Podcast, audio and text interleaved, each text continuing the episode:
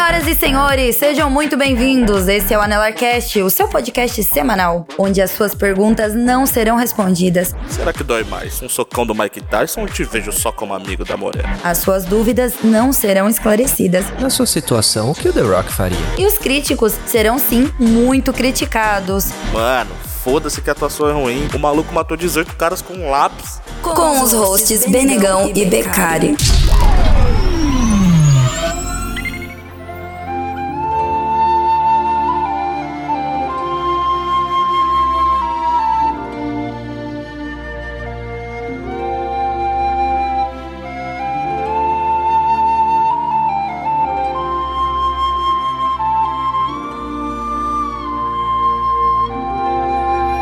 Olá, senhoras e senhores. Sejam bem-vindos a mais um Anelarcast. Aqui é o Benegão e esse é mais um daqueles acidentes que mudou o mundo. Fala galera, aqui é Daulo, o carteiro, e o cara tinha um trabalho pra fazer e não conseguiu fazer direito. Aqui é o Becari, com meu pé de pato, óculos de mergulho e colete salva-vidas. É isso aí, galera. Esse daqui é mais um Anelarcast e dessa vez nós vamos falar desse acidente que esse ano completa 110 anos. 110 anos do terrível naufrágio do Titanic e hoje vamos fazer aqui um episódio falando do que estava acontecendo na época, como esse acidente ocorreu e até o que veio depois. Exatamente, cara. Bora partir direto pros e-mails e na volta a gente comenta sobre um dos maiores desastres marítimos da história da humanidade.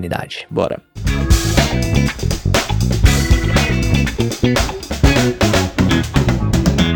Recadinhos dessa semana, galera. Mais uma vez a gente quer agradecer demais aí os nossos ouvintes por ouvirem, compartilharem os nossos episódios. A gente agradece demais a interação de todos vocês, o pessoal que ainda tá nos fortalecendo lá no grupo do Apoia-se também. O nosso muito obrigado. Vocês não têm ideia de como ajuda aí o nosso projeto a se manter vivo, a gente poder aí comprar equipamento, microfone bom, poder convidar uma galera para participar aí nos episódios também. Então, isso daí fortalece demais a gente aqui, motiva a gente para continuar fazendo aí esses episódios para vocês. Exatamente, galera. Compartilhe, curta, siga a gente nas redes sociais e também é sempre bom lembrar que eu tô vendo lá, tô acompanhando, viu? Classifique o Anelarcast no Spotify com cinco estrelinhas, isso ajuda muito a gente divulgar o nosso trabalho. Tô vendo que vários ouvintes estão lá classificando nosso episódio, só que a gente precisa de muito mais. Tem muito mais gente ouvindo do que classificando. Então aí, ó, tá ouvindo o episódio agora? Vai aí, eu provavelmente está ouvindo no Spotify, a maioria do Spotify, vai lá e já classifica. Se você não escuta pelo Spotify, provavelmente seu aplicativo também tem algum algum tipo de classificação, classifique a gente nele ele ajuda demais. Exatamente. Deixe seu comentário também. Se você tá, talvez aí você está ouvindo os nossos episódios agora pelo site do Anelarcast também, você pode deixar seu comentário lá no post do episódio. Manda uma mensagem pra gente, a gente vai com o maior prazer vai ler aqui no programa nesse bloco de recadinhos aí pra gente poder ter uma interação mais próxima aí com todos vocês ouvintes. Exatamente. Mande seu recado, mande sua sugestão, mande sua opinião, mande sua história. A gente tá aqui ainda devendo um bloco de história dos ouvintes, né, BK?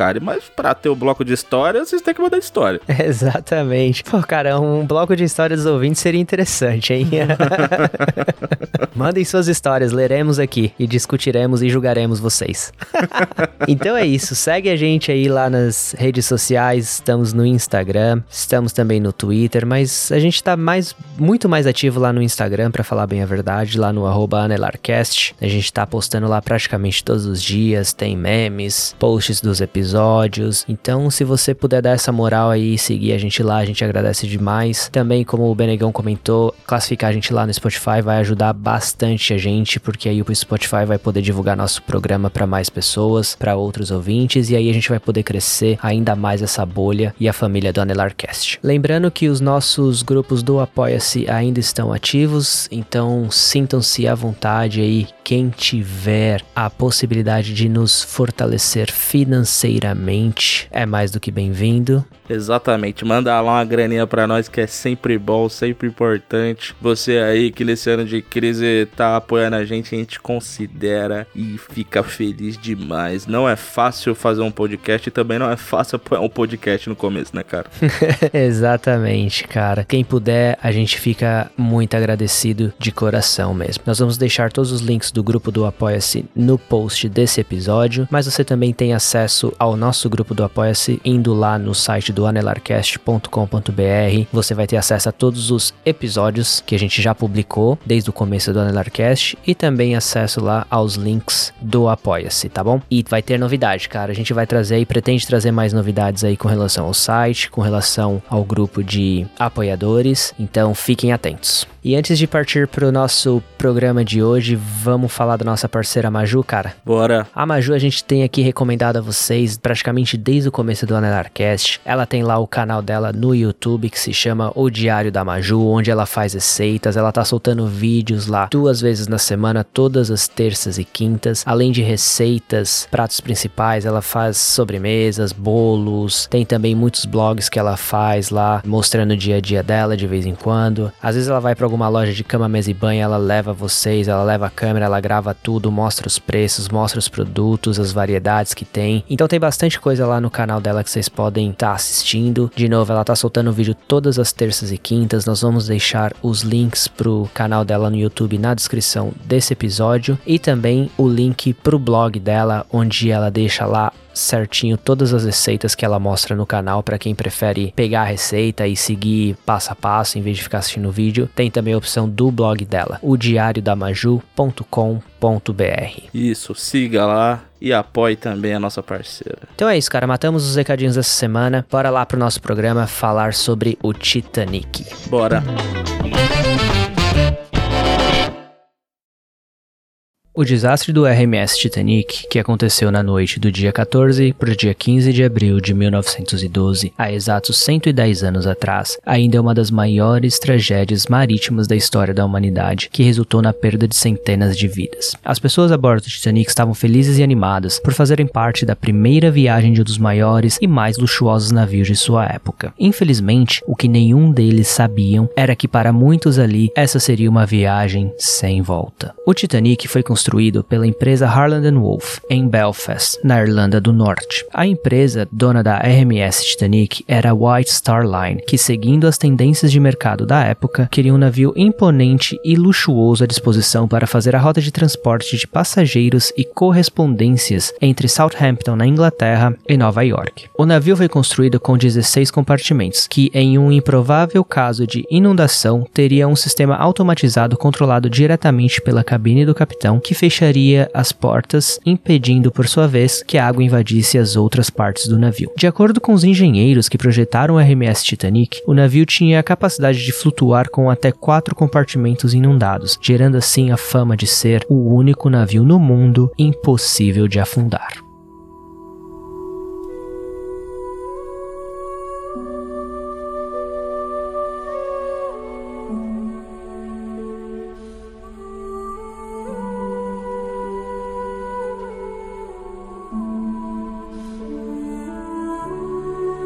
Para começar, cara, vamos trazer ali um pouquinho do contexto socioeconômico ali da Europa, mais especificamente ali no Reino Unido? Sim, cara, vamos. Eu acho que a gente pode começar ali no final do século XIX, comecinho do século XX, que fica mais ali durante a segunda revolução industrial que aconteceu lá no Reino Unido, que foi o advento das máquinas a vapor, que aí já se aproxima bastante do assunto principal do nosso episódio aqui. Basicamente, cara, o Reino Unido ali no século XIX, século comecinho do século XX, ele era considerado uma potência mundial e também eles estavam recém descobrindo o carvão mineral. Eles meio que descobriram assim por acaso que qualquer lugar que eles cavassem no Reino Unido, ali na parte norte, eles conseguiam extrair carvão mineral e isso deu um boom, cara, na economia deles gigantesco assim, porque com a revolução industrial acontecendo, eles usaram muito carvão mineral para poder usar as máquinas a vapor, né, para fazer toda a parte industrial do reino, né? Então, é, logo no começo assim do século XX, eles já estavam sendo considerados assim o primeiro país no mundo, a maior potência mundial. E meio que isso acabou dividindo as classes sociais, né? A, as diferenças assim ficaram gigantescas, porque a primeira classe, a classe média ali, eles até conseguiam se virar mais ou menos, mas tinha um espaçamento muito grande entre a classe média e a galera que tava ali, meu, na praticamente na zona da pobreza mesmo e tava lutando ali para poder comer era gigantesco, né, cara? Assim, é, sem falar em as condições de trabalho nas fábricas já não eram das melhores, né? Você vai aí voltar é. para século XX, não são das melhores até hoje, se você vai em alguns cantos aí, né?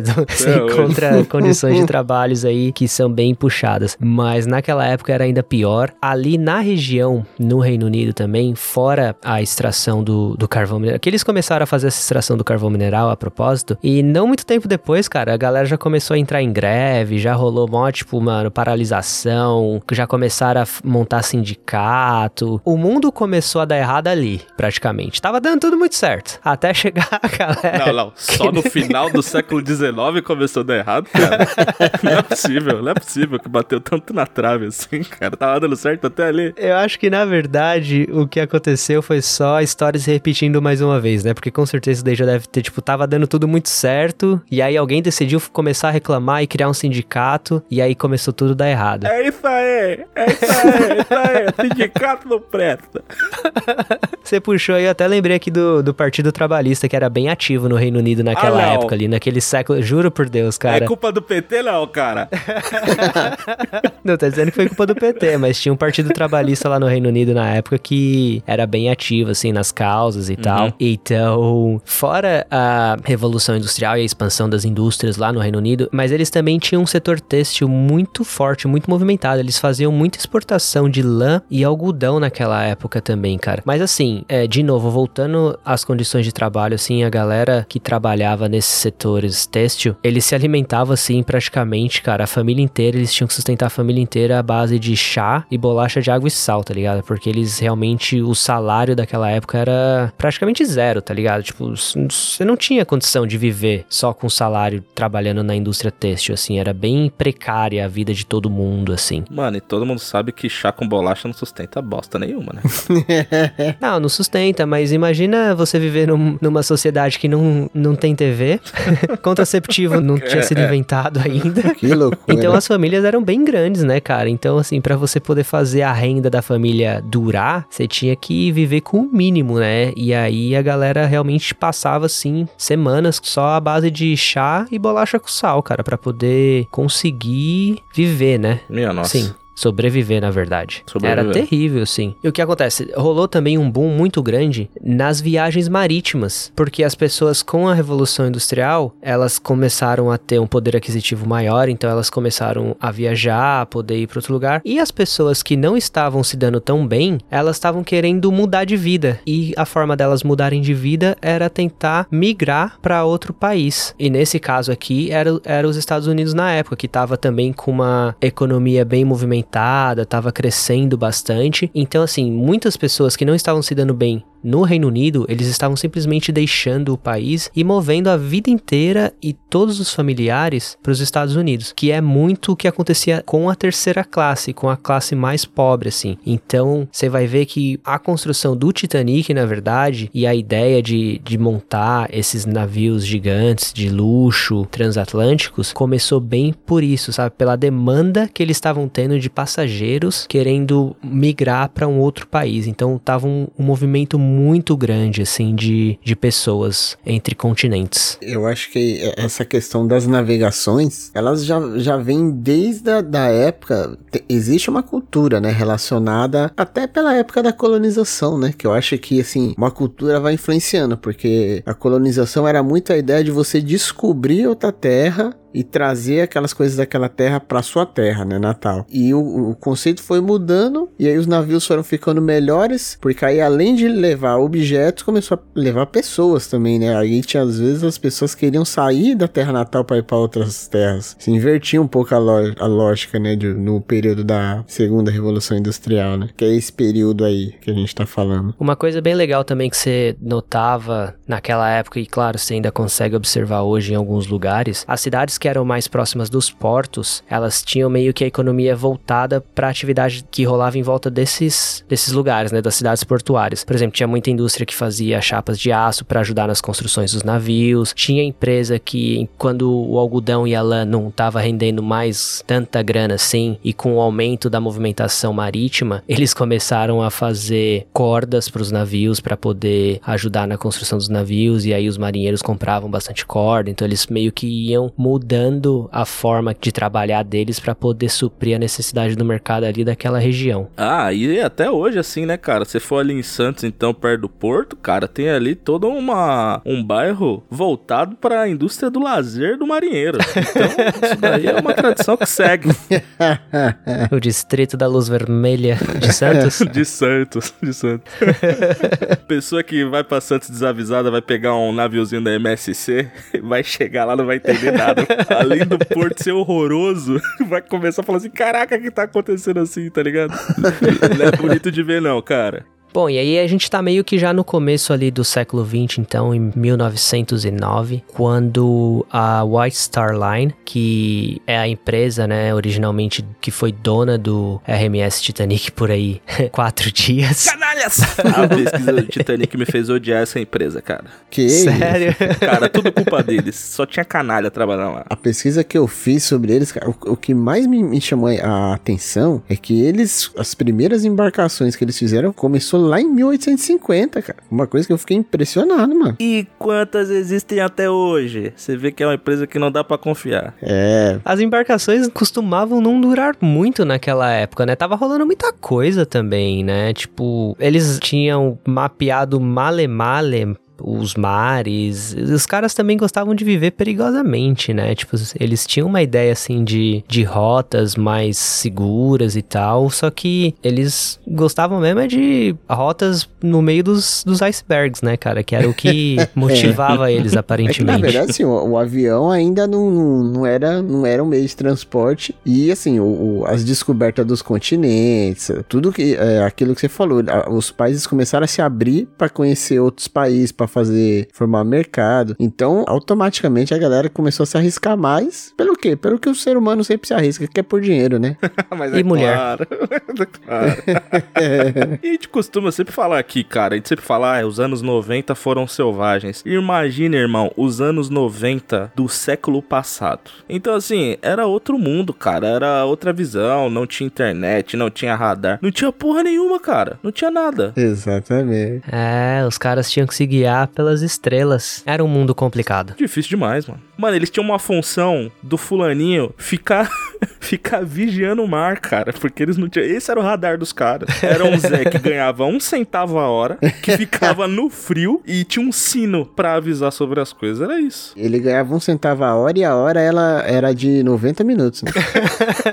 Exatamente. era bem assim mesmo.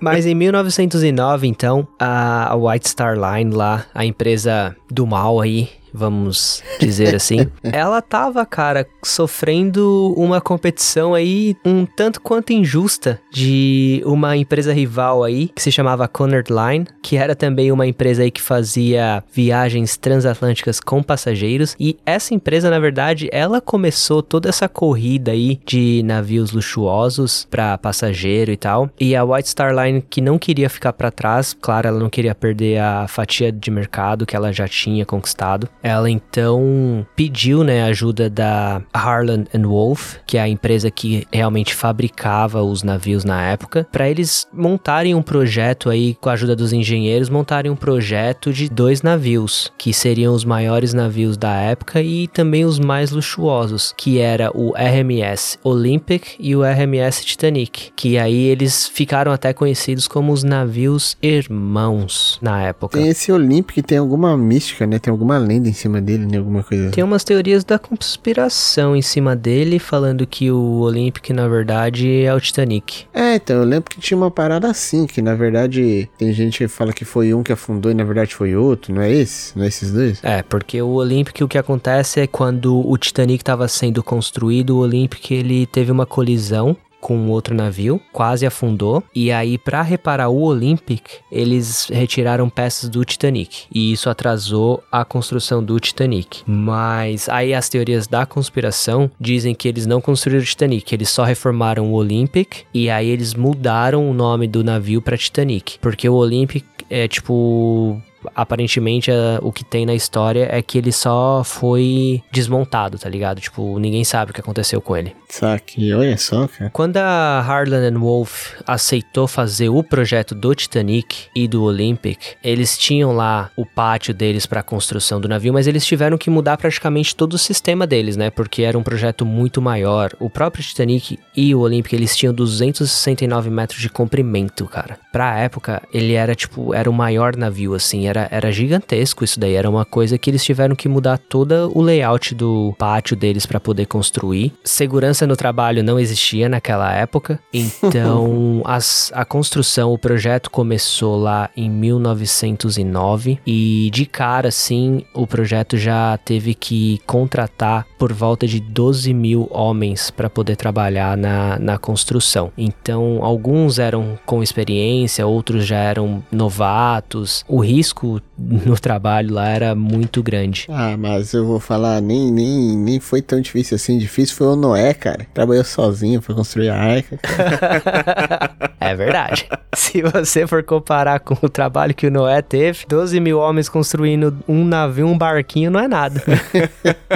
e até pra. Você falou aí já das dimensões do Titanic, e que hoje pode ser que ela não impressione tanto, assim, comparado principalmente a, a muitos navios de carga que existe no, no tempo moderno. Mas se a gente for comparar, por exemplo, com navios de entretenimento, a diferença não é tão grande, não, cara. Hoje o maior navio do mundo de cruzeiro, ele tem 360 metros. E tudo bem, a ocupação dele é muito grande. São quase 7 mil pessoas mais tripulação, né? Então ele consegue chegar ali a fácil 9 mil pessoas dentro do, do navio. Mas em questão de dimensão, não é tão grande a diferença, não. E com mais de 100 anos de diferença, né? É, eu acho que não se torna tão viável assim ter navios tão grandes, cara. Ainda mais, pô, o, o Titanic naquela época ele tinha um motor movido a vapor. Então os caras tiveram que fazer fornalhas para poder aquecer e gerar o vapor necessário para poder movimentar esse navio. E, mano, tinha uma galera trabalhando nas fornalhas lá dia e noite, 24 horas por dia para manter o motor girando, tá ligado? Imagina esse job, mano. Imagina esse trampo, cara. E era o trampo mais mal pago de todos, tá ligado? Tipo, claro que era que o era. trampo do cara ficar com pazinha lá jogando carvão dentro da, da fornalha, tá ligado? O dia todo. Suando, tá ligado? E, e é sempre aqueles caras que são os primeiros a morrer quando tem algum acidente, mano. Que é sempre onde a água entra, velho. É incrível, mano. Isso daí é Cara, fatal. que, que vida, hein, mano? Que vida, mano. Assim, lembra que a gente tava falando aqui de um século que a expectativa de vida do homem era de 50 anos, né, cara? Mas o homem então. tem mais é que sofrer, né, cara? Que isso? Banda de canalha! Comunista. E essa construção do Titanic, ela durou aí por volta de dois anos e pouquinho a parte da construção do navio, da carcaça, assim, né? Começaram ela em 1909, em 1911, ali no último dia de maio, eles lançaram o Titanic no mar e acredite ou não, cara, 12 mil homens trabalharam no projeto da construção do Titanic e no pátio lá onde eles estavam construindo, infelizmente, foram nove pessoas que morreram durante a construção. A maioria delas morreu caindo de alturas, que aí o Titanic ele tava com uma altura de mais ou menos 53 metros e infelizmente algumas pessoas acabaram despencando aí, e nove delas acabaram falecendo, incluindo uma pessoa que faleceu no dia que o navio foi lançado ao mar, que uma das vigas que sustentavam o navio de madeira acabou caindo em cima dele. Ele ficou tão deslumbrado com o navio no mar que ele não, não se ligou que as vigas estavam caindo e uma delas caiu em cima dele. E aí ele acabou falecendo no dia que o navio foi lançado ao mar, aí a, uma das fatalidades durante a construção. Uma coisa que eu achei bem bacana e ah, na verdade não tem muito detalhe, mas eles lançaram o navio em maio, no último dia, no dia 31 de maio de 1911. Só que o navio só ficou pronto, pronto mesmo, cara, quase 10, 12 meses depois, porque eles tinham que fazer toda a parte interna, né? Toda a parte de decoração, cara. E demorou aí mais ou menos 10, 11 meses para poder levar todos a, a, a mobília, fazer toda a parte interna aí do navio, então deu bastante trabalho também. Foi quase metade do tempo que eles levaram construindo a parte externa, né, do navio. E o Titanic era considerado um navio de luxo na época, né? Então, assim, Exatamente. toda essa questão interna era, era refinadíssima, né, cara? Eram coisas delicadas ali. coisas luxuosas. Todo trabalhado no glamour, né? Sim, sim. Isso. Muitas pessoas falaram, muitos especialistas, né, que sabe que sempre tem um especialista, Ah, né, que tem. dizem que na época a terceira classe do Titanic, ela era comparada com a segunda classe de outros navios de transporte de passageiros, de tão luxuoso que o navio era, cara. Tá me falando então que era tipo. Tá viajando na. Tá viajando na classe comprar ticket pra classe econômica e viajar de business. Porra, aí o Beleza, pessoal hein? estourou no norte. Sim. Tava bom demais até afundar, né? Tá, e aí não valeu muito, né?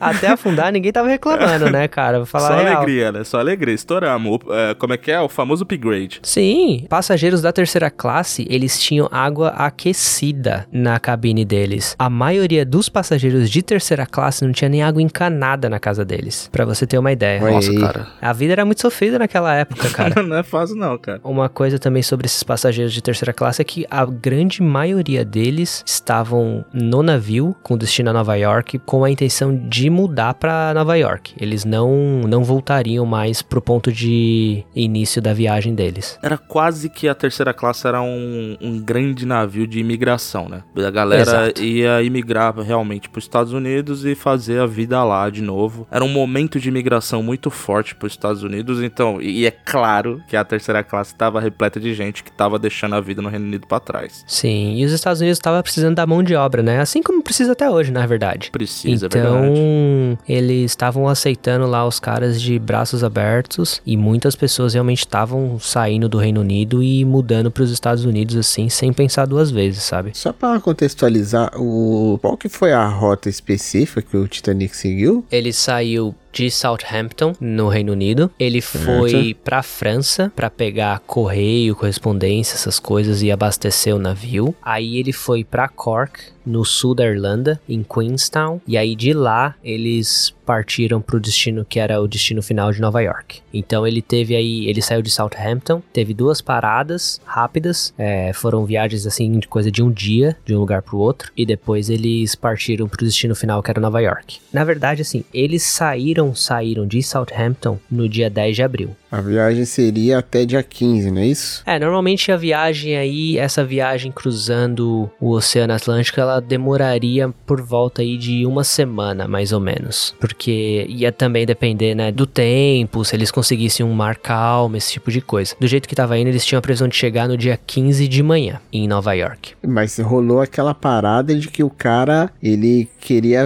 vencer a previsão, né, da, da, da galera, né? Porque existia uma previsão lá, todo mundo esperava que ia chegar num tal dia, e ele queria acelerar o processo da viagem pra chegar antes e surpreender todo mundo, não era isso? Isso, a previsão era de uma semana, né? E ele aí tava conseguindo, tava tentando bater o tempo de uma semana e chegar em seis dias, ou cinco dias e meio, mais ou menos. Mano, foi o primeiro o piloto tá correndo, velho. E foi nesse dia que eles inventaram a musiquinha O piloto pode correr, a quinta série não tem medo de morrer. As crianças cantavam e gritavam na terceira classe. Batendo no casco do navio assim pro lado de fora, tá ligado? Vamos, vamos. com os bracinhos pro lado de fora da janelinha, assim, batendo É, o braço. escotilha, né? Eu só falo uma coisa, coitada dos caras que tava lá no carvão, viu? Cara, essa parada do carvão é uma parada muito louca. Porque quando eles saíram lá de Southampton, uma das caldeiras acabou pegando fogo. E imagina, cara, você tentar apagar o fogo de. Ué, mas não é feita pra isso?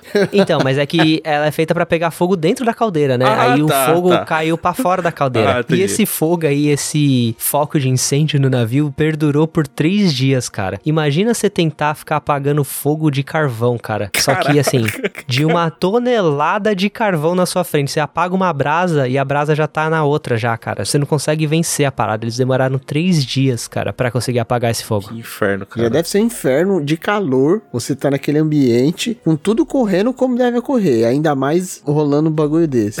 Não sem Não um arzinho condicionado do seu lado. Meu Deus do céu, cara. Sem direitos trabalhistas, cara. Sem Sem direitos direito Que é muito pior. Tem uma aguinha mineral, cara. Não, não tinha nada, não tinha nada. E era shift de 12 horas, cara. E olhe lá.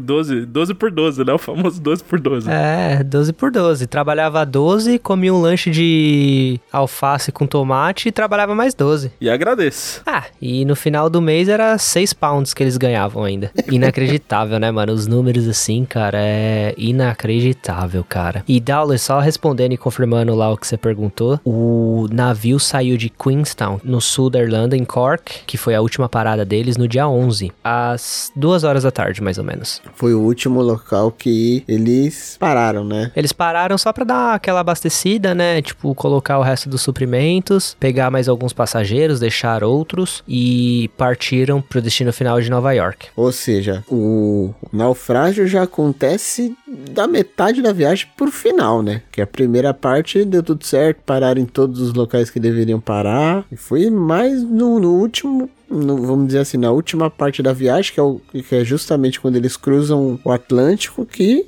aconteceu o fatídico acidente, né? Exato, foi na última noite, né? E o Detran, cara, o Detran há muito tempo avisa, cara, que a maioria dos acidentes automotivos no Brasil ocorrem quando as pessoas estão próximas de casa, porque elas dirigem mais tranquilas, elas ficam mais desligadas. E aí, por esse motivo aí, na última noite, pertinho de chegar em Nova York, os caras não viram aí o iceberg, eles estavam distraídos. Segundo James Cameron, estavam distraídos com Rose e Jack. O James Cameron, ele botou toda a culpa no Jack, né, mano? Ah, ele lascou a vida, mas matou ele no final, né? Só pra poder livrar. Fez o cara sofrer até o último segundo, velho.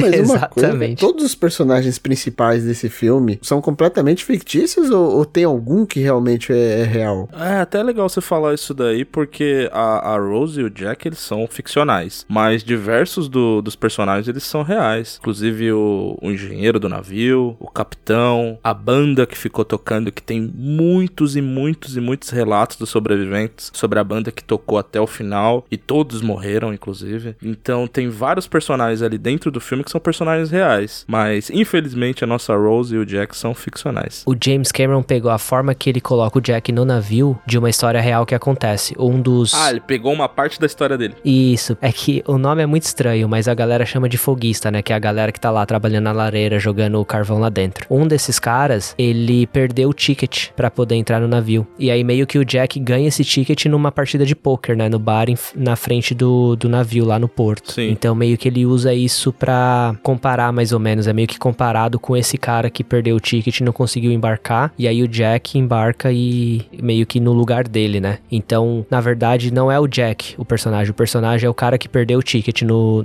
no jogo de poker. Que é o personagem real. Isso, que seria o Thomas. Que ele foi até declarado como morto, Morto. né, na verdade. Mas o cara tava sem dinheiro pra voltar pra casa e não conseguia se comunicar com a família.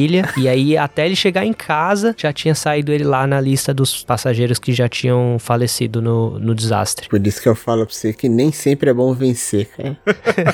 A males que vem pra bem, né? Exatamente, mano. Pior rodada de poker da história pro Jack. Tem alguém aí? Fala, o que foi que você viu? Iceberg, vem em frente! Bom, e o Titanic, ele saindo de Southampton, ele já tava. Putz, cara, era um navio que muitas pessoas falavam que era um navio que já tava com, com má sorte, né? Porque ele saindo do porto lá da Inglaterra, quando ele ativa os propulsores dele lá, as hélices do navio, acabou meio que gerando uma corrente que tava atraindo os barcos ancorados em volta pra ele. Um desses barcos que tava atracado lá no porto, ele meio que desamarrou das cordas lá e começou a ir em direção ao Titanic. Então já ali, cara, cinco minutinhos de viagem do Titanic, ele já quase teve uma colisão com um dos navios atracados no porto em volta. A sorte é que esses barquinhos que fazem, puxam, né, o navio das águas mais rasas até as mais profundas para eles poderem ligar o motor e tal, conseguiu laçar esse barco que tava meio que sendo atraído pro Titanic e evitar que a colisão acontecesse ali no porto já bem no comecinho da viagem. E foi meio que alguns passageiros que ainda tava dando tchau pra galera no porto presenciaram, mas a maioria acabou nem percebendo porque eles já estavam tentando encontrar a cabine deles, já estavam se estabelecendo, meio que se acomodando nas cabines, mas quase que nem chega chega a quatro dias de viagem o Titanic. Já logo no começo quase teve uma colisão. É legal apontar isso daí, porque uma coisa que os relatos são sempre muito fortes dos sobreviventes é que tinha uma questão do marketing da empresa que é fato, que era um navio que não afundaria, né? Isso é uma uhum. parada que pesou muito.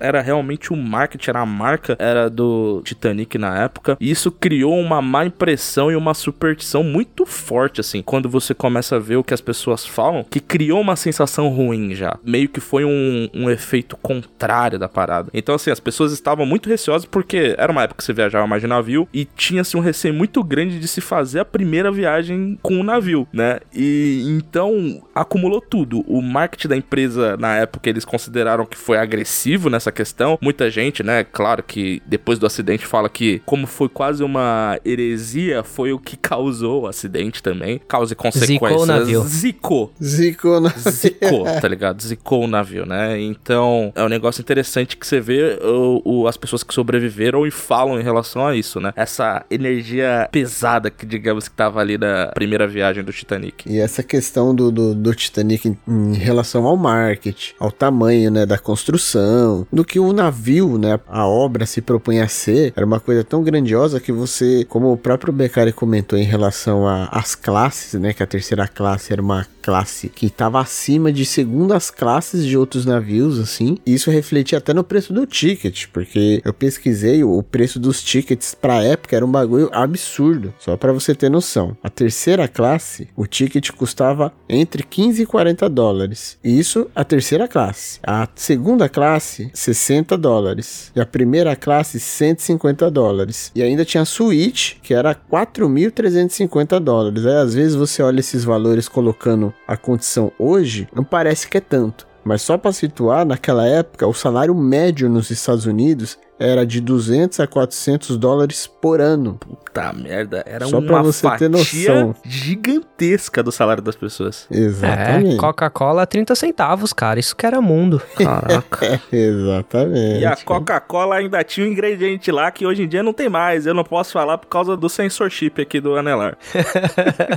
Mas é, era um valor assim alto, claro, em razão do, do luxo que o navio tinha. Agora você imagina, cara, você um, na linha da pobreza ali, tentando juntar seus trapos e mudar, né, para os Estados Unidos, levando a família inteira. Só que naquela época não, não era você e mais um era você e mais nove cabeças, né, cara, que você tinha que levar junto com você. Então, meu, saía muito caro. Era assim, era a economia da vida do cara, né, praticamente. E, e eles literalmente estavam apostando tudo, né? Eles estavam querendo mudar de vida e tinha que dar certo. É, e eu fico pensando o seguinte: a, a gente tem essa experiência de sair do nosso país natal e para outro lugar que hoje em dia, se você para para pensar, é bem menos desafiador do que naquela época, porque hoje em dia você tem você consegue fácil informação sobre aquele lugar. A internet te ajuda nesse aspecto. Os meios de transporte são muito mais eficientes que naquela época. Imagina você naquela época tá num lugar e você ir para um outro lugar completamente diferente sem todos esses mecanismos ao seu favor. Eu acho que é uma coisa muito mais assim obscura. Literalmente você tá indo para um lugar que você não conhece nada, você não tem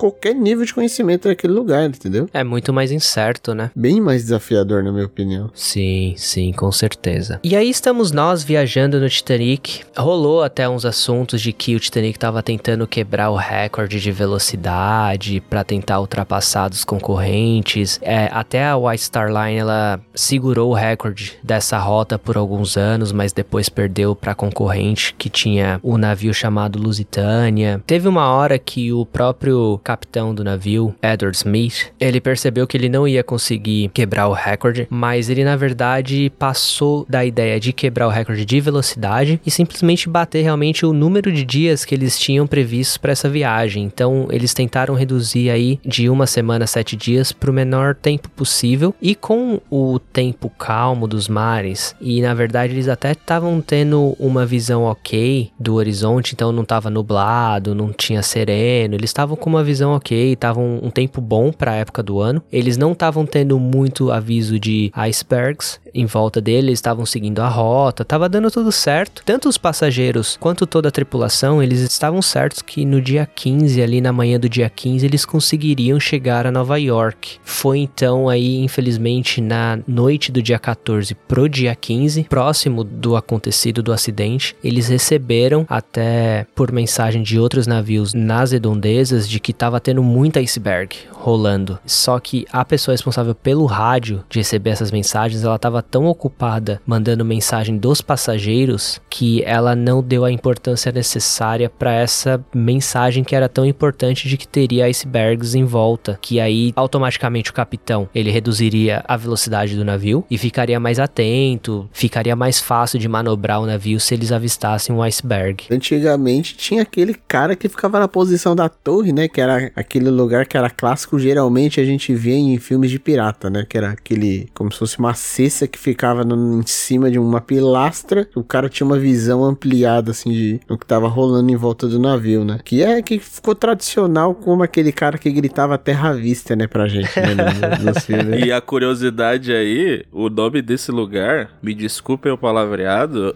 é. Sim, exato. então fica, aí a curiosidade da língua portuguesa. Então é por isso que quando o cara provavelmente fazia alguma coisa errada, o capitão falava, vai pro c...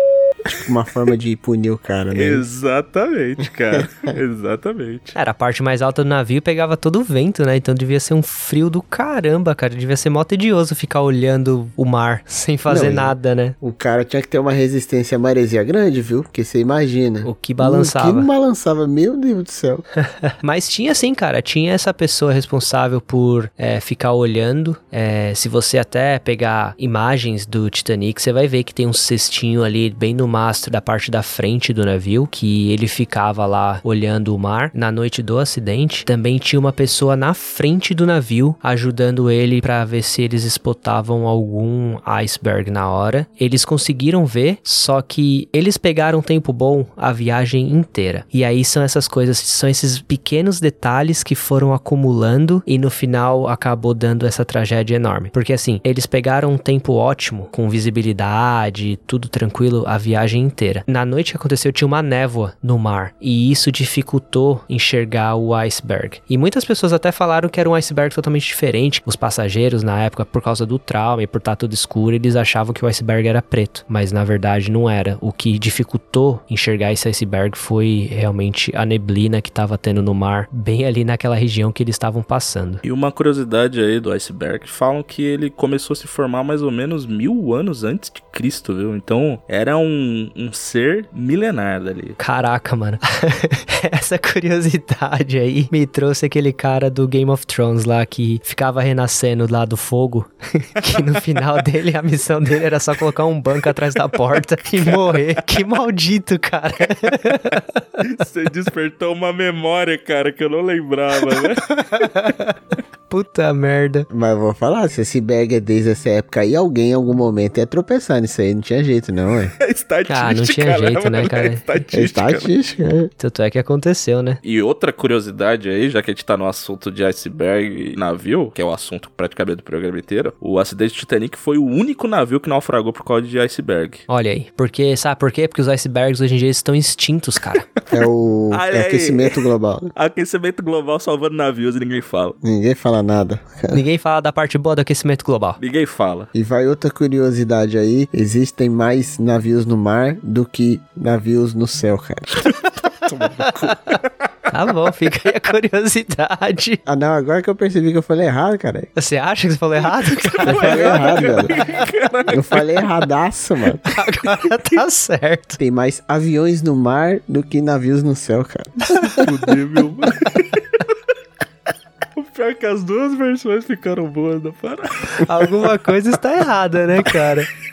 E aí a gente tá brincando aí e tal sobre o iceberg também, só pra finalizar essa conversa dele. Mas os diâmetros do, do iceberg que o Titanic colidiu, mais ou menos assim, né, bem por cima, ele tinha em torno de 125 metros quadrados e ele pesava mais de um milhão de toneladas. Aí eu te pergunto, cara, quem será que foi lá pesar esse iceberg no final das contas, mano? Eles avistaram então aí o iceberg, ficou meio que em cima da hora. claramente, né? Eles não conseguiram desviar. E o dano que esse iceberg fez na lateral do Titanic, eu fiquei assim bem impressionado. Ele fez um dano, ele abriu um, um buraco na lateral do Titanic de 60 metros, cara, de comprimento. E foi um dano que fez na lateral que foi abaixo do nível da água. Então, automaticamente, quando abriu esse buraco de 60 metros no casco do Titanic, a água inevitavelmente já começou a invadir o navio de forma assim avassaladora. O navio, ele era dividido em 16 compartimentos que teoricamente eles eram a prova d'água, assim que quando eles eram fechados, eles ficavam totalmente isolados e não deixaria a água passar de um para o outro. Só que o Titanic ele conseguiria flutuar com até quatro desses 16 compartimentos inundados. E os 60 metros de dano que foi feito no casco, ele pegava o comprimento exato de cinco compartimentos, cara. E aí o peso da água quando começou a entrar nesses cinco compartimentos, mesmo que isolados e fechados e não deixando a água passar para os demais, começou a puxar o navio para baixo. E aí, fatalmente, a água começou a passar para os outros compartimentos, uma vez que o navio já estava debaixo d'água, né? E aí são, de novo, aqueles pequenos fatores, assim, aquelas pequenas diferenças que vão acumulando e no final a gente tem o resultado da tragédia que foi o Titanic. Então, clima com uma visibilidade ótima durante praticamente toda a viagem. A noite que não tinha foi a noite que ele estava na região com a maior quantidade de icebergs e o dano que foi feito no navio foi exatamente o dano para poder inundar cinco compartimentos, sendo que quatro o navio ainda conseguiria flutuar e teria tempo de resgates chegarem e fazer a transferência de todos os passageiros. Mas não vamos esquecer também que se a empresa tivesse colocado bots suficientes para toda a galera, eles teriam tempo suficiente para desembarcar todo mundo. Teria, teria. A quantidade de bots salva-vidas no navio era uma coisa assim ridícula. Por mais ridículo que seja, ainda passou nas regulamentações que eles tinham para a época, contando assim o número máximo de pessoas que eles poderiam transportar, assim, capacidade máxima, se todos os bots saíssem com capacidade máxima do navio, seria um total de 1180 pessoas, 1180 passageiros ali. De novo, capacidade máxima em todos todos os bots. E cara, obviamente os primeiros bots, sei lá, teve bot que saiu com 40 pessoas e cabia 70, sabe? É, muitos saíram com a capacidade bem abaixo da limitação máxima deles, né, mano? Exato, nem todos os bots eles tinham uma capacidade muito grande assim de passageiro. Alguns só tinham capacidade para 45, 50, outros tinham para 70, 60, porque eles não eram todos do mesmo tipo. Tinha bot que era meio inflável, tinha bot que era um pouco menor e tinha os maiores que aí você você conseguiria acomodar mais passageiros dentro dele. E isso foi. teve reflexo nas classes, né, cara? Teve alguma diferença de prioridade aí, não teve ou não teve? Então, eu não quero pôr panos quentes. Obviamente teve. Teve uma, uma diferença nas classes, assim. A terceira classe ela ficava trancada na terceira classe, ela não podia se misturar com as pessoas da primeira classe porque eles queriam evitar a transmissão de doenças, esse tipo de coisa. Então tinha um pouco, mas o que aconteceu foi o seguinte: depois da colisão do Titanic com o iceberg, os portões da terceira classe eles ainda estavam trancados. Depois de 20 minutos da colisão, que foi realmente decretado que eles teriam que abandonar o navio, todos os portões eles foram abertos. Então, entre a colisão e a abertura dos portões foram 20 minutos. A primeira classe, ela estava muito mais próxima dos botes salva-vidas e também dos coletes salva-vidas, então foi muito mais fácil para eles chegarem até o local onde eles desciam os botes para a água. E a terceira classe tinha um fator, as famílias eram muito grandes. Então, nem todo mundo conseguia ir no mesmo bote. Então, às vezes, vamos supor, a mulher e três filhos conseguiam ir no mesmo bote, só que ela não queria deixar os outros cinco filhos para trás porque ela não sabia o que ia acontecer. Então, ela acabava não entrando no bote. E aí, para não perder tempo, eles desciam esse bote com menos passageiro. Entendi. E também tinha uma parada que a gente comentou lá no começo, que a mídia espalhou muito que esse navio ele era um navio que seria impossível de afundar e muitas pessoas realmente acreditavam nisso isso. Então elas simplesmente falavam: não, vai dar tudo certo, vai parar o navio aqui do lado daqui a pouco, a gente só muda de navio, eu não vou entrar em bote com pessoas da terceira classe, da segunda classe, e aí algumas pessoas simplesmente decidiram não entrar nesses bots. Aí também um outro motivo para esses começos assim, bem no começo, esses bots descerem com metade da capacidade deles, porque as pessoas realmente não estavam se preocupando, elas tinham certeza que tudo ia ficar bem e que o navio não ia afundar de forma alguma. Foram os primeiros negacionistas, cara. Exatamente. Negacionista de naufrágio é foda. Isso acabou causando, assim, números assim que são muito tristes, né, em relação ao acidente, como que pode ter tido vários motivos, como o Beccari explicou algum, mas ah, alguns fatos são fatos. Que mais homens da primeira classe escaparam que crianças da terceira classe foram salvos, né, no acidente do Titanic. Então, quando você vê o número frio, assim, você sabe que alguma coisa deu de muito errado ali, sendo que a preferência era de crianças e mulheres primeiro, né, né em Sim. escapar. Você tem depoimentos de sobreviventes que as pessoas que estavam, vamos dizer assim, entre algumas aspas, sem escrúpulo nenhum, conseguiram se salvar. Todo mundo que conseguiu entrar num bote, que não era mulher nem criança, se salvou não por ser gentil. Todas as pessoas bondosas que estavam naquele navio naquele dia, elas afundaram junto com o navio. E é, as pessoas morreram basicamente por causa de hipotermia, né, cara? Sim. Algumas com certeza não sabiam nadar, outras com certeza alguma, algum artefato do navio caiu sobre elas, mas eu acho que a grande maioria morreu por hipotermia, porque a água tava bem fria, né, cara? Até pelo fato de que tinha um iceberg, né, que tem relação com a temperatura da água, né? Então, a temperatura da água, ela cai num outro fator, que é o seguinte, o Titanic ele estava navegando numa corrente marítima que era mais gelada do que a água em volta. E a água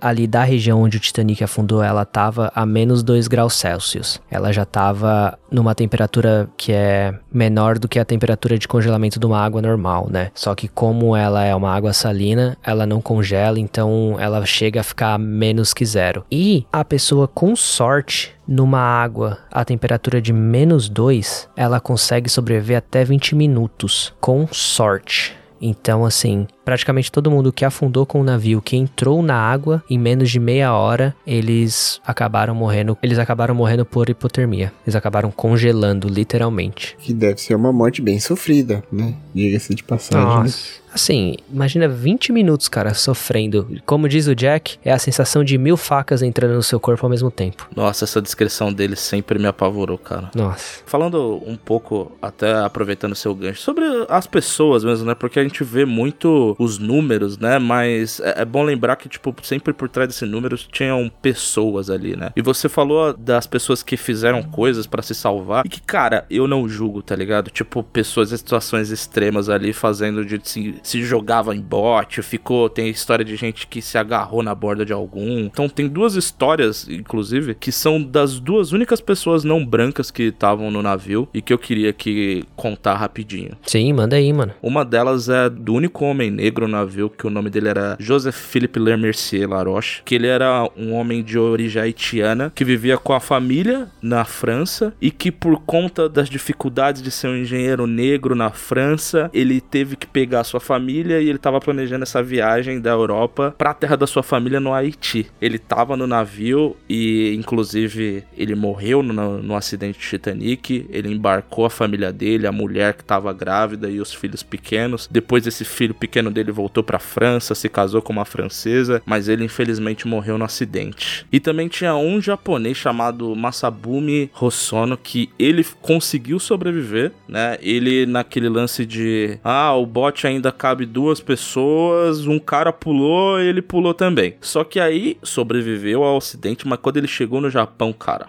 a vida dele virou um inferno. Porque pensa como que era a cultura japonesa do início do século passado, tá ligado? Esse cara, ele tinha ascendência de samurais e tal. Então essa parada foi considerada pela sociedade do Japão na época uma coisa extremamente desonrosa, tá ligado? O cara perdeu o emprego, o cara virou até exemplo de imoralidade nas aulas do Japão na- naquela época. Tipo assim, a vida do cara, ele pode ter sobrevivido ao acidente, mas a vida do cara caiu assim em completa desgraça só porque ele sobreviveu. E todo mundo achava que ele devia ter morrido lá com as 1.500 pessoas. Caraca, mano. Pesado, hein? Pesado.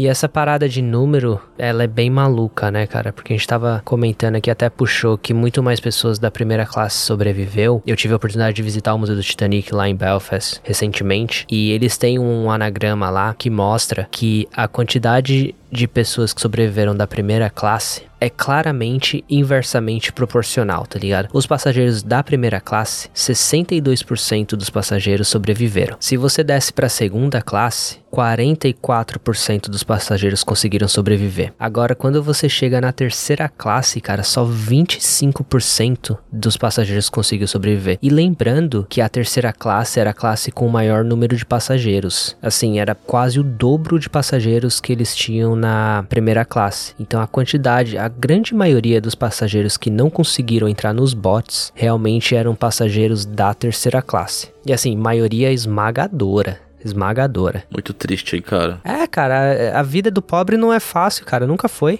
Nunca foi. né? Nunca foi tranquila, né, mano? Porque senão não haveria problema nenhum em ser pobre, né, cara? O problema é justamente isso. né, cara?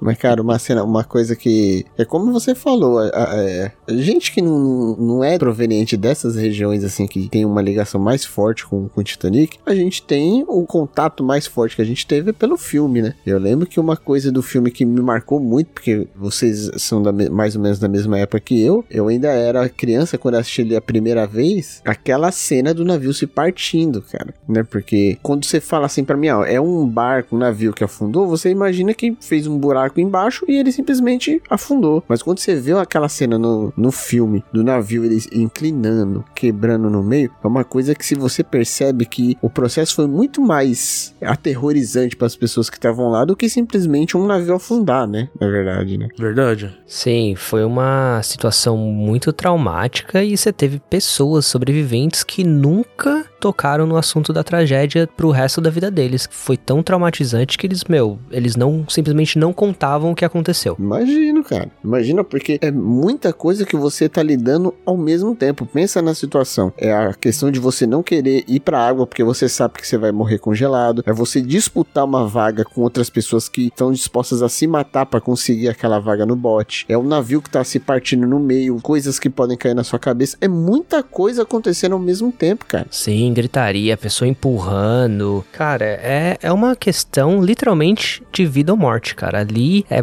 cada um por si. E quem teve a hombridade de realmente pensar no próximo ali naquela situação e sabendo qual seria o resultado daquela ação, velho, eu vou falar, eles realmente deram a vida, né, cara, pelas outras pessoas ali. E é uma atitude, assim, que você raramente vê nas pessoas hoje em dia. Fica aí a crítica. Olha a crítica aí. E você tá comentando aí de passar por isso e ser uma experiência traumática, cara. Teve duas pessoas que elas passaram por três desastres dos três navios que a White Star Line comprou e pediu para construir, que foi do Olympic, do Titanic e do Britannic. Foi a enfermeira, o nome dela era Violet Joseph, e teve um cara que trabalhava nas caldeiras do navio, o John Priest. Os dois, eles sobreviveram aos três naufrágios dos três navios, e o John Priest, ele ainda sobreviveu a um quarto naufrágio, cara. Você acredita? Tipo, ele teve em diversas situações traumáticas, ele conseguiu sobreviver ao ponto dele ter que se aposentar, porque a tripulação não entrava mais no navio com ele, cara. Ele virou símbolo de má sorte na marinha, sabe? Tipo, os caras, meu, falavam assim, não dá mais, cara, não dá. Qualquer navio que você entra, você afunda, cara, e morre mó galera e você se livra, tá ligado? Tipo, não, não dá mais, você vai ter que aposentar, não, não tem como ir pro mar com você mais. Pé frio. O famoso pré-frio, literalmente, cara. Um cara que passou em quatro situações dessa e sobreviveu, esse o cara é azarado ou ele é sortudo?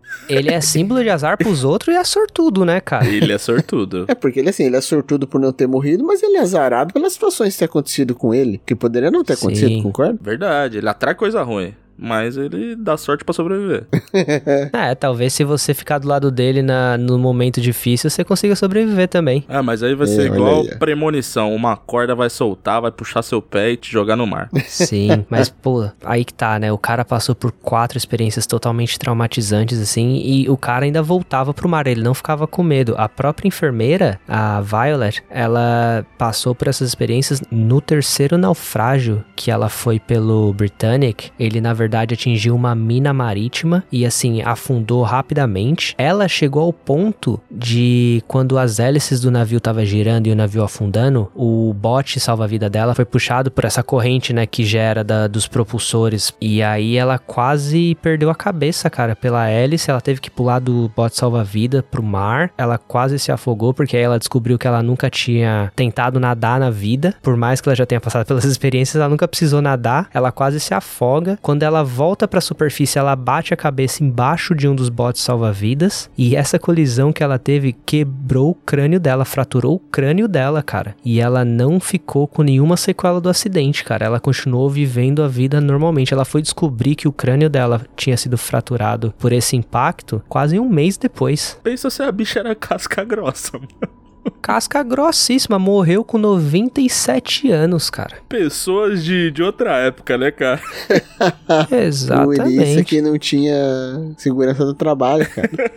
Não precisava, mano. A pessoa fraturou o crânio e nem percebeu, maluco. Sim. E mais uma curiosidade dessa enfermeira, ela, quando ela tava no Titanic, ela trabalhava no navio. Um dos integrantes da tripulação do navio conhecia ela e colocou ela num bote salva-vida. Ela era mulher e tal, ela tinha preferência, colocou ela num bote. Quando ela tava nesse bote, alguém deu uma criança de colo pra ela levar. Simplesmente colocou nos braços dela e saiu andando. Não falou nada. E ela levou essa criança. E esse bebê de colo foi o último sobrevivente do Titanic que veio a falecer, que foi em 2009, recentemente aí. Esse bebê faleceu também com 97 anos, mano. Então, tipo assim, a galera viveu assim uma vida inteira depois dessa tragédia ainda. Cara, e, e tem histórias milhares de histórias, né? Essa daí é outra interessante. E tem uma de um cara chamado William Carter. Esse William Carter, ele simplesmente ele abandonou a esposa e os filhos dele e pulou num bote salva-vidas, tá ligado? Assim, Meteu o pé. meteu o pé. Fez o certo, né? Foi comprar Malboro. Meteu o pé.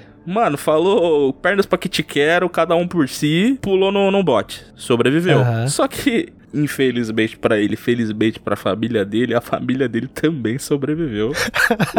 o, o que deve ter causado um climão absurdo, né, cara? A mulher deve jogar na cara dele até hoje, mano. É aquele dia que você saiu correndo e me largou no navio afundando. Aí que tá, não sei se tem conexão, mas pouco tempo depois a mulher pediu divórcio. Então, Vai Mas culpar eu vou ela. falar, o que fez essa mulher sobreviver foi a raiva. Ela já tinha se convencido que ia morrer. Mas quando ela viu o marido escapar, ela falou, ah, agora eu vou. Foi ódio. o desejo de vingança, né? Pela força do ódio. Exatamente. E a gente sabe que a força do ódio é o sentimento mais forte que o ser humano pode ter, né?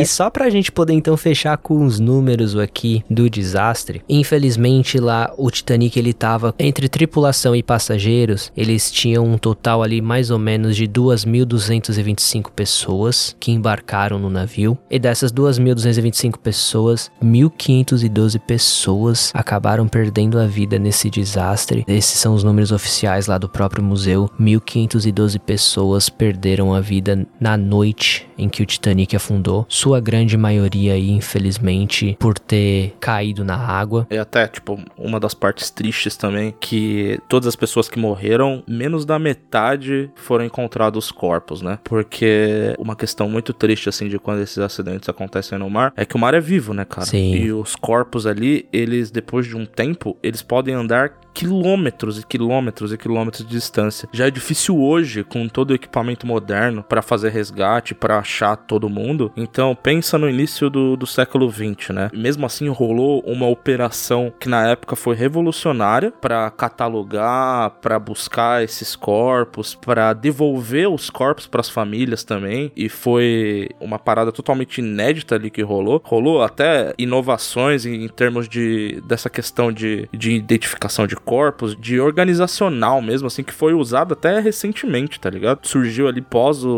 o acidente do, do Titanic. Muitos dos corpos foram enterrados no mar, porque Sim. assim, era uma, uma logística, cara, que é dificílima, tá ligado? Dificílima, É, dificílima inviável pra época, né? inviável. Chegou um momento que a pessoa que tava comandando falou: ó, os corpos agora vai ter que ser enterro no mar. Falaram que teve muito respeito, né, com a equipe que tava tratando, teve muito respeito nesse, nesse enterro no mar, os relatos. Mas é isso, cara. Não, não tinha muito mais o que fazer, tá ligado? Muito difícil. Eles continuaram achando corpos por meses, né, cara, na verdade. Porque as correntes marítimas foram. Esses corpos eles estavam todos com colete salva-vidas, então eles foram boiando assim para diversas partes. Tanto é que o navio mesmo, o próprio navio, o lugar onde ele afundou, só foi encontrado em 1985, né, cara? Tipo, décadas depois do naufrágio, porque realmente era muito complicado, era difícil saber onde realmente aconteceu o acidente. 70 anos depois, né, cara? E só um- uma curiosidade, quando eles encontraram os destroços do Titanic, a piscina ainda tava cheia, cara. Filha da mãe. Que filho da puta, essa bola curva, mano. Pô, cara, já que você comentou essa, essa curiosidade aqui, eu tenho uma aqui também. Deixa eu mandar a primeira. Manda aí. Ah, ah, fontes. Fontes dizem que havia aproximadamente nove cachorros dentro do Titanic, cara. Olha aí os doguinhos. Doguinho dando rolê. Doguinho dando rolê e, infelizmente, só três deles sobreviveram. E foi um piquinês e dois Lulu da Pomerânia. Dois quem? Lulu da Pomerânia. Aquele cachorrinho de madame, tá ligado? Por um segundo eu achei que era o Lulu da Palmeirinha. Eu falei, nossa! a Palmeirinha, ela tem idade pra estar no Titanic, né? Ela tem idade pra ter Verdade. construído o Titanic, cara.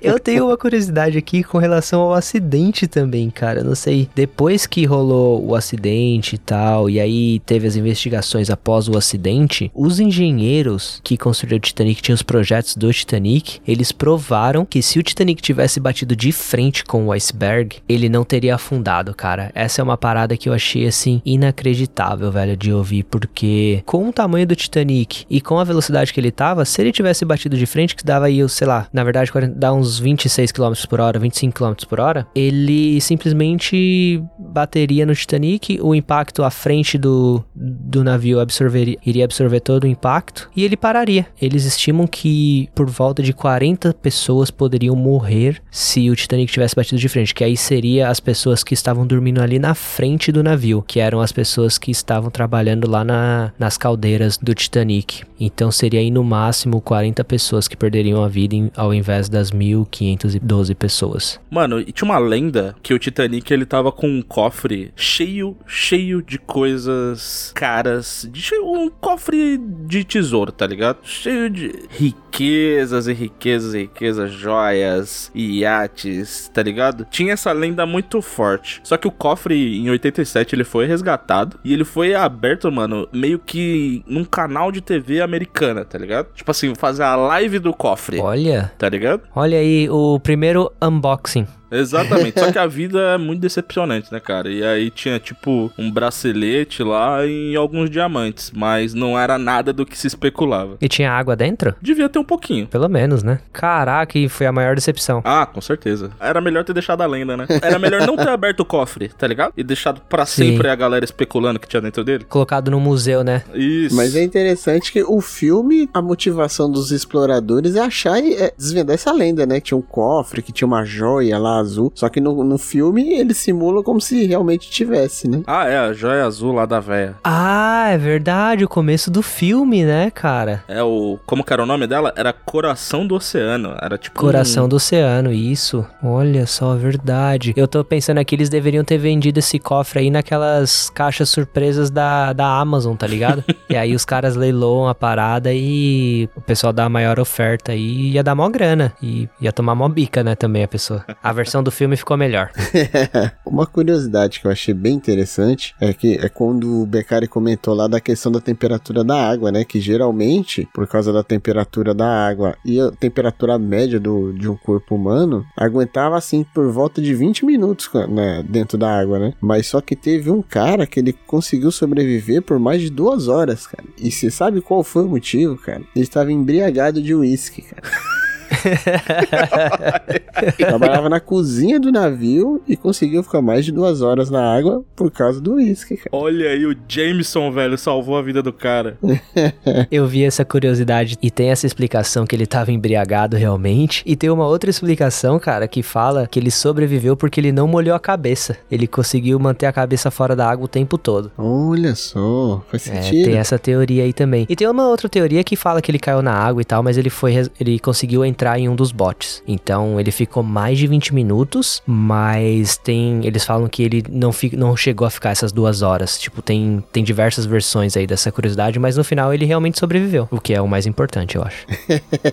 Com certeza. Eu vou trazer uma curiosidade aqui, cara, que eu prometi que ia contar essa curiosidade. E na verdade eu fiquei até impressionado e um tanto quanto emocionado. Eu não, não vou mentir, cara. A minha megera, a minha senhora aqui, os bisavós dela, cara, a dona Margaret Marion e o noivo finado Martin Gallagher. Foram passageiros do Titanic. Você acredita numa parada dessa, mano? Porra, que da Olha hora, só. cara. Quer dizer, da hora, da hora foi mal, né? Não é legal, legal. É uma curiosidade, mas, né, tipo... Sim, é uma, é uma curiosidade bem bacana. O vilarejo de onde a bisavó dela veio era o vilarejo com o maior número de passageiros no Titanic dentro da Irlanda. Então, muitas pessoas realmente compraram os tickets para poder mudar para Nova York. A bisavó dela sobreviveu. Ela conseguiu entrar no último bote salva-vida e sair do navio. E ela tava na terceira classe. E o noivo dela, na época, ele colocou a Margaret no bote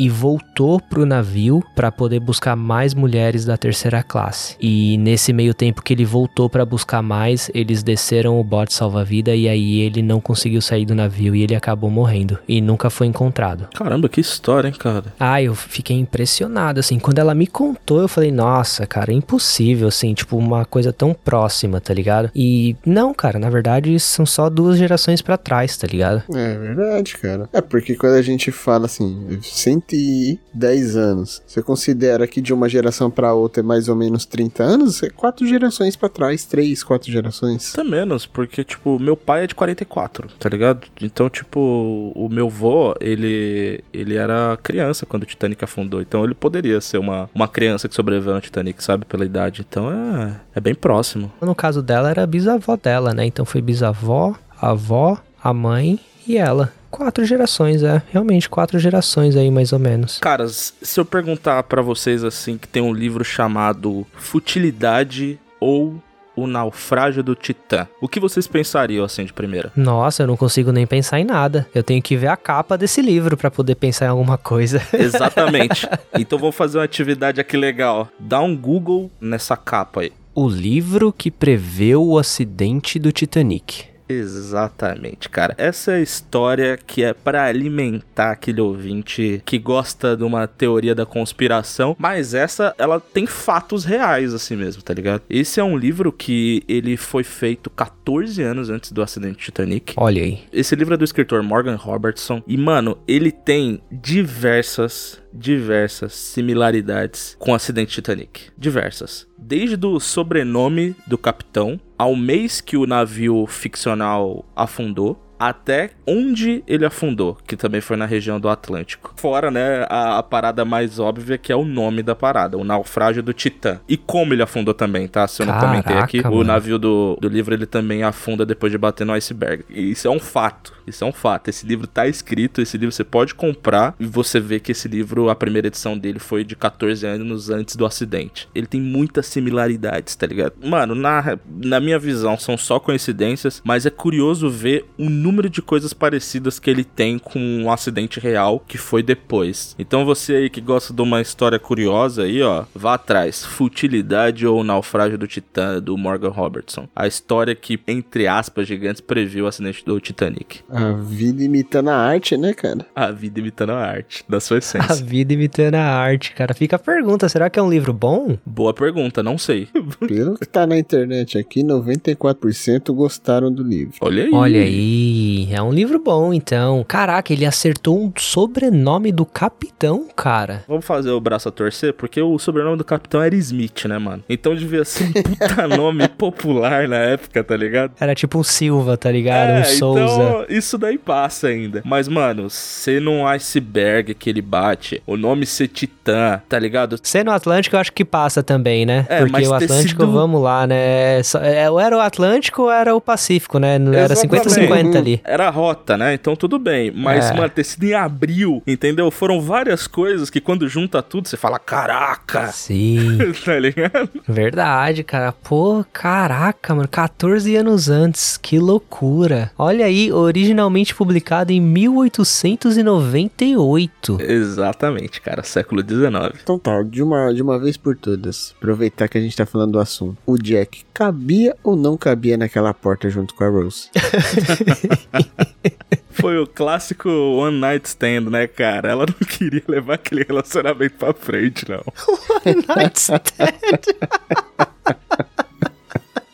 Ela podia colocar ele em pé do lado da cama dela pra sempre, né, cara? Do jeito que ele ficou depois. Ele poderia ficar em pé na porta, talvez, assim, cara, surfando, assim. O maluco virou a estátua de cera, cara. Mas eu tenho a teoria que isso foi bom, porque assim, ele morreu como se fosse o príncipe encantado dela, né? Porque se ele tivesse conseguido sobreviver, eles iam ter um filho, ele ia ter saído pra comprar um cigarro, ia ter sumido e ia ter acabado o encanto, cara. É verdade, né, cara? E vale sempre lembrar que ele era um cara do começo do século XX, que não era um exemplo, assim, de, de tratar as mulheres bem, né? Qualquer semelhança é mera coincidência, né, cara? Com os dias de hoje. Como você comentou do bisavô, mas o meu avô, ele foi além, ele contou, cara, ele tentou avisar a galera que o Titanic ia afundar, cara. Como assim? Ele tentou contar, tentou ajudar pa- antes do acidente. Só que ele começou a gritar demais, aí expulsaram ele do cinema, cara.